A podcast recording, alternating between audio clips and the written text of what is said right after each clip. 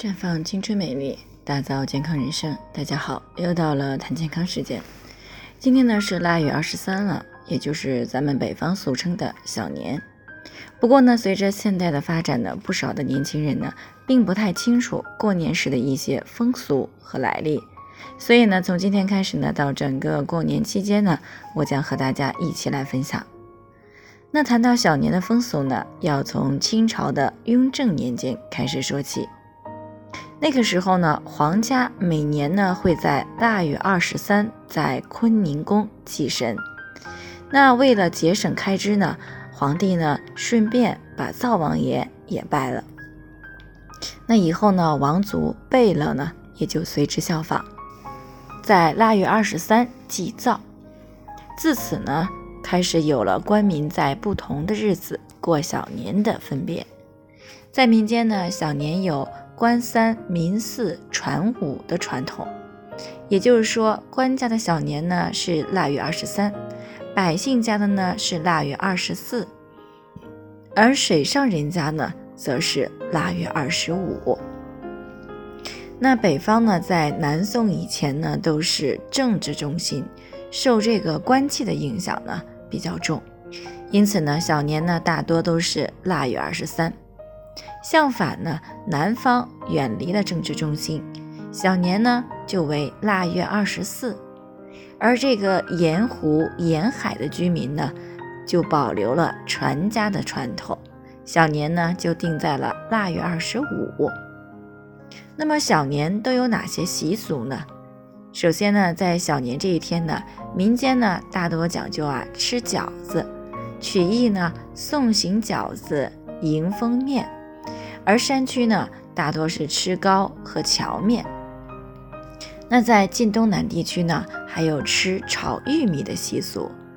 有句老话呢，就是“二十三不吃炒，大年初一一锅倒”的说法。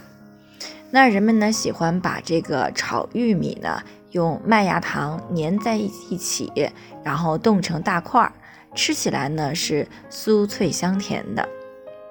那除此之外呢，小年还有祭灶、吃麻糖的习俗。因为小年呢是民间祭奠灶王爷的日子。那民间传说呢，就是每年的腊月二十三呢，灶王爷都要上天向玉皇大帝禀报啊这家人的善与恶，让玉皇大帝呢进行赏罚。因此呢，送灶的时候呢，人们会在灶王像前面的桌案上供放糖果、清水、料豆啊，还有对联和草。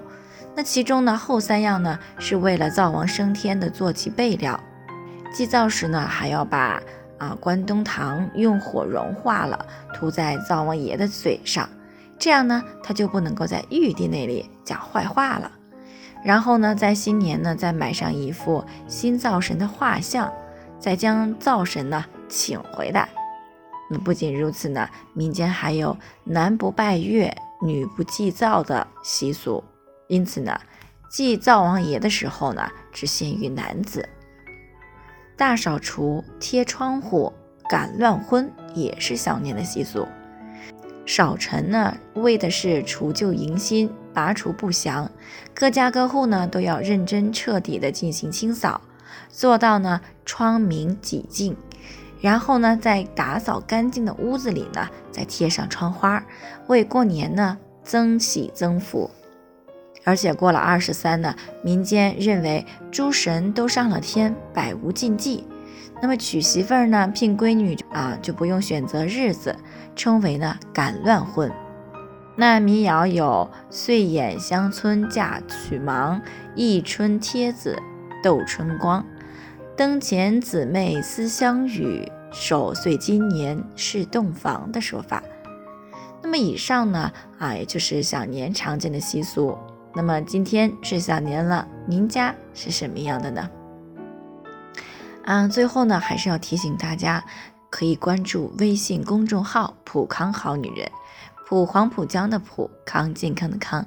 添加关注以后呢回复健康自测。或者呢你也可以拨打四零零零六零六五六八咨询热线那么你就可以对自己的身体呢有一个综合性的评判了。健康老师呢会针对每个人的情况呢做上一个系统的分析然后呢再给出个性化的指导意见。这个机会呢还是蛮好的希望大家能够珍惜。今天的分享呢就先到这里我们明天再见。